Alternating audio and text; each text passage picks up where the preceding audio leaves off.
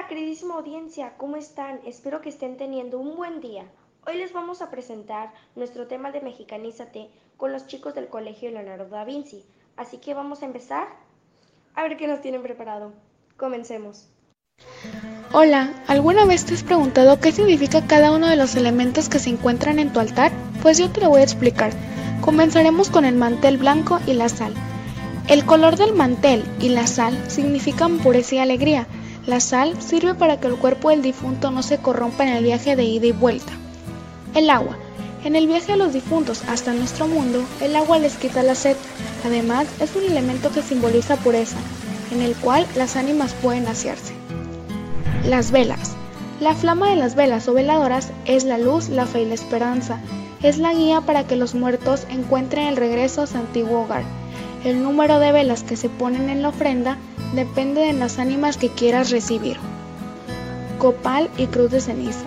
El copal del incienso se utiliza para limpiar el lugar de las malas vibras y los malos espíritus antes de que regresen los seres queridos. Para los indígenas era un elemento de oración y alabanza a los dioses. La cruz de ceniza sirve para que el alma llegue hasta el altar y que pueda expiar sus culpas pendientes. Si el ánima se encontrara en el purgatorio, la cruz puede ayudarlo a salir. Las calaveritas. Las calaveritas de azúcar representan los cráneos humanos. Las medianas recuerdan que la muerte está siempre presente. Las pequeñas son dedicadas a la Santísima Trinidad y las grandes hacen honores al Padre Eterno, Dios. Papel picado y petate. El papel es una representación al aire, además de añadir un toque festivo a la celebración. El petate se utiliza para que los muertos descansen y puede funcionar como mantel para colocar los elementos en el altar de muertos. Las flores. Las flores son un símbolo festivo por sus colores y aromas que adornarán el lugar donde estará el ánima. La flor que se utiliza es la de cempasúchil, ya que su color representa el sol que guía el alma del difunto. La comida y bebida. La comida tiene el objetivo de deleitar a los muertos que visitan la ofrenda. Se cocina en honor a los seres recordados, por lo que se pone su comida favorita. Para los adultos se pueden poner bebidas alcohólicas y cigarros para que los muertos recuerden los momentos que vivieron con alegría. Para los niños regularmente se pone un dulce típico de azúcar, amaranto o calabaza. El pan de muertos. El pan de muerto representa los sacrificios humanos que se realizaban en la cultura prehispánica. Se incluye chocolate de agua, ya que la tradición prehispánica dice que los invitados tomaban el chocolate preparado con el agua que usaba el ánima para lavarse. Y por último, el retrato, una fotografía del ser querido, quiere decir que él será el que visitará la ofrenda. El retrato debe quedarse escondido para que solo se pueda ver con un espejo como símbolo de que se puede ver a la persona pero ya no existe. Puede colocarse imágenes de santos que sirven como vínculo entre vivos y muertos, además de simbolizar la paz en el hogar y la aceptación de compartir alimentos. Y ahora, ¿ya saben qué significa cada elemento que hay en nuestro altar? Eviten poner elementos que no saben su significado. Nunca sabemos si eso perjudicará a nuestros difuntos. Es impresionante saber todo lo que significan los elementos que hay en nuestro altar, además de que todo esto proviene desde nuestras raíces prehispánicas. Ahora, desde el corazón de una iglesia, descubriremos el origen de la tradición que celebramos el primero de noviembre. Sí, el día en que recordamos a nuestros santos. Hola, ¿qué tal? El día de hoy les voy a hablar acerca de el Día de Todos los Santos. El Día de Todos los Santos es el primero de noviembre y tiende a haber confusión con el día 2 de noviembre, ya que el 31 de septiembre en la víspera hay celebraciones de diversa índole alrededor del mundo, como Halloween, que aunque no es una celebración mexicana, se da mucho aquí en México, mientras que el día 2 de noviembre es el Día de los Fieles Difuntos o como todos lo conocemos, el Día de Muertos. En este día se celebra fiesta solemne a todos los difuntos que habiendo superado el purgatorio se han santificado totalmente, han obtenido la visión beatífica y gozan de la vida eterna en la presencia de Dios. El Día de Todos los Santos es una solemnidad cristiana que tiene lugar el 1 de noviembre para las iglesias católicas de rito latino y el primer domingo de Pentecostés en la Iglesia Ortodoxa y las católicas de rito bizantino. No se festeja solo en honor a los beatos o santos que están en la lista de los canonizados o por los que están en la iglesia celebrando el día especial del año. Se celebra también en honor a todos los que no están canonizados pero viven ya en la presencia de Dios en su iglesia triunfante. De ahí el nombre de el Día de Todos los Santos. Tengo aquí a mi lado una persona que sabe de este tema. Le haremos una entrevista. Para usted, ¿qué significa ese día? Bueno, pues para mí el Día de Todos los Santos eh, significa, pues es un día muy especial, ¿no? Tanto para mí como para, para mi esposo, porque pues recordamos y conmemoramos a los, a los dos angelitos que, pues que, que no llegaron, ¿no? A nuestra vida. Entonces es un día triste y a la vez como nos sentimos tristes y nos sentimos felices porque pues de alguna manera sentimos la presencia de ellos, ¿no? ¿Pone algún tipo de altar o algo conmemorativo?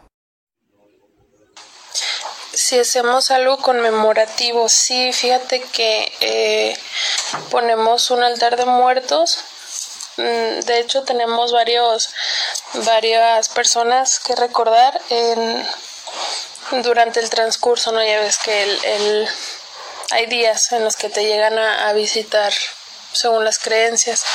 Entonces sí, ponemos nosotros nuestro altar, ponemos dos veladoras blancas que simbolizan este pues la presencia de ellos y pues cada día rezamos lo que es un rosario para pues para, para ellos, para preparar su, su venida. Si ha cambiado la perspectiva de ver ese día, sí, regularmente nosotros, bueno, yo nada más celebraba o conmemoraba más bien el Día de Muertos, que era el 2 de noviembre. Pero ya con, pues con esa situación, el, el haber perdido dos bebés, este, pues sí, sí cambió la perspectiva, no te hace esperar, te hace ansiar el momento en el que por, por unos, por un día, pues sientes que, que están contigo, que sientes su, su presencia. ¿Cómo se siente participando con esta tradición mexicana? Me siento que pertenezco, que pertenezco a, a un país con mucha riqueza cultural, me siento orgullosa de ser mexicana, de, poder celebrar esta, esta tradición que a pesar de, tantos años y que a pesar de, la conquista y aunque se ha modificado, pues, pues es algo que no nos pudieron quitar, es algo muy nuestro. Entonces me siento orgullosa de, pertenecer a este porcentaje de la población que celebra y conmemora este día. Em, de, en el aspecto pues personal, como te decía, me siento pues feliz y triste, sentimental por lo que significa el día, ¿no? Pero en conclusión yo creo que, que me siento feliz, me siento orgullosa y me siento con el compromiso de, de seguir cultivando este, este semillita en, en mis hijas y que sigan esas tradiciones también. Escucharemos acerca de la tradición que para mí es la más importante de nuestro México. Estoy hablando del Día de Muertos. Esta tradición fue iniciada en la época prehispánica mexicana, donde las personas que morían viajaban a través de nueve regiones del inframundo, donde el Mictlán era una leyenda muy representativa en el festejo moderno. Por eso se celebró el primero y el 2 de noviembre esta tradición. Además, en México es muy popular, ya que las personas van a visitar a sus fieles difuntos a sus tumbas y los que de igual forma no pueden hacen sus altares en sus casas con fotografías de ellos para poderlos tener presentes. El objetivo de este festival es que nunca dejemos de recordar a las personas que estuvieron con nosotras y al contrario, tenerlas presentes día a día. Pero de igual forma, no solamente en México se festeja el Día de Muertos, sino también en Guatemala, Ecuador, India, Japón y Perú. En, estas, en estos lugares se festejan también de formas diferentes. Pero de eso abundaremos más adelante.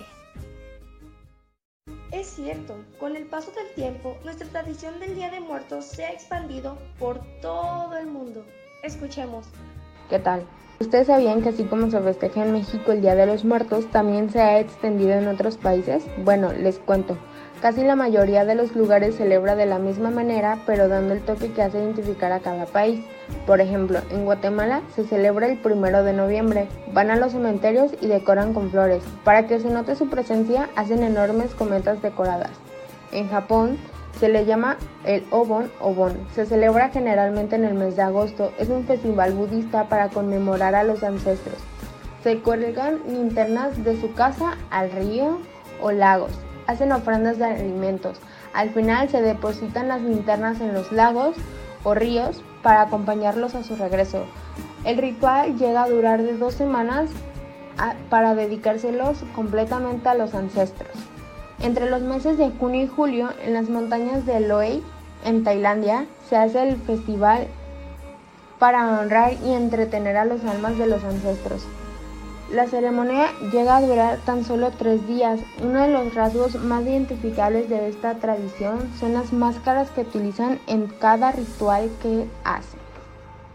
Qué bonito es ver que nosotros los mexicanos nunca, nunca nos olvidamos de nuestras tradiciones pero esa misma memoria la utilizamos para recordar uno de los episodios más impactantes que ha vivido nuestro México.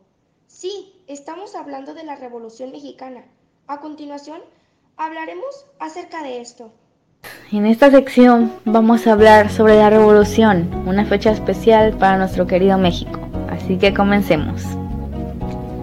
Esta inició el 20 de noviembre de 1910 como consecuencia del descontento popular hacia la dictadura de Porfirio Díaz. Las causas eran la desigualdad social y la concentración de la riqueza, ya que las haciendas de gran extensión pertenecían usualmente a pocos propietarios, mientras la mayoría de los mexicanos morían de hambre. No existía la libertad política, el pueblo no podía elegir a ningún representante dentro de los poderes estatales ni federales. No había libertad de expresión. La prensa tenía prohibido emitir cualquier tipo de opinión en contra del gobierno. Los obreros y los campesinos no tenían protección laboral, por lo cual estaban expuestos a la sobreexplotación y la represión y el uso de la fuerza. Un ejemplo es el asesinato de obreros durante la huelga de Cananea y de Río Blanco. Los principales personajes que participaron en la Revolución Mexicana fueron Porfirio Díaz, Francisco y Madero, José María Pino Suárez, los hermanos Flores Magón, los hermanos Cerdán, Pascual Orozco y Victoriano Huerta, así como Emiliano Zapata. Algunas de las consecuencias de la revolución fueron el derrocamiento de la dictadura. Eso es lo que por fin quería lograr México, así que todo estuvo bien. La promulgación de una nueva constitución. Durante algunos meses en la ciudad de Querétaro se redactó una nueva constitución que otorgaba derechos individuales a todos los mexicanos se restablecieron los derechos laborales, es decir, que cada trabajador tenía garantizado máximo 8 horas diarias de trabajo, un día de descanso a la semana y vacaciones. Se nacionalizó el petróleo, ya que el Congreso estableció la diferencia entre la propiedad del suelo y el subsuelo, haciendo que el suelo sea una propiedad privada y el subsuelo podría eh, pertenecer al dominio directo de la nación y ser usado para la exportación y explotación. Una de las consecuencias negativas fue la devaluación de la moneda, ya que el cierre de empresas produjo una reducción de las exportaciones y para el país resultó imposible conseguir un crédito extra. Estas fueron algunas de las causas de una acelerada devaluación de la moneda.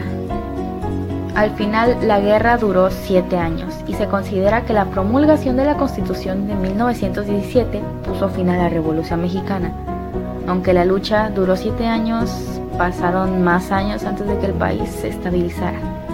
En conclusión, la revolución llevó a cabo su cometido, que era derrocar al porfiriato, y lo lograron con unas consecuencias como devaluar la moneda, pero todo valía la pena con tal de que todos los obreros y todos los mexicanos tuvieran los mismos derechos. Eso es todo y hasta aquí mi reporte. Espero de nuestra parte es todo y que sigan teniendo un excelente día.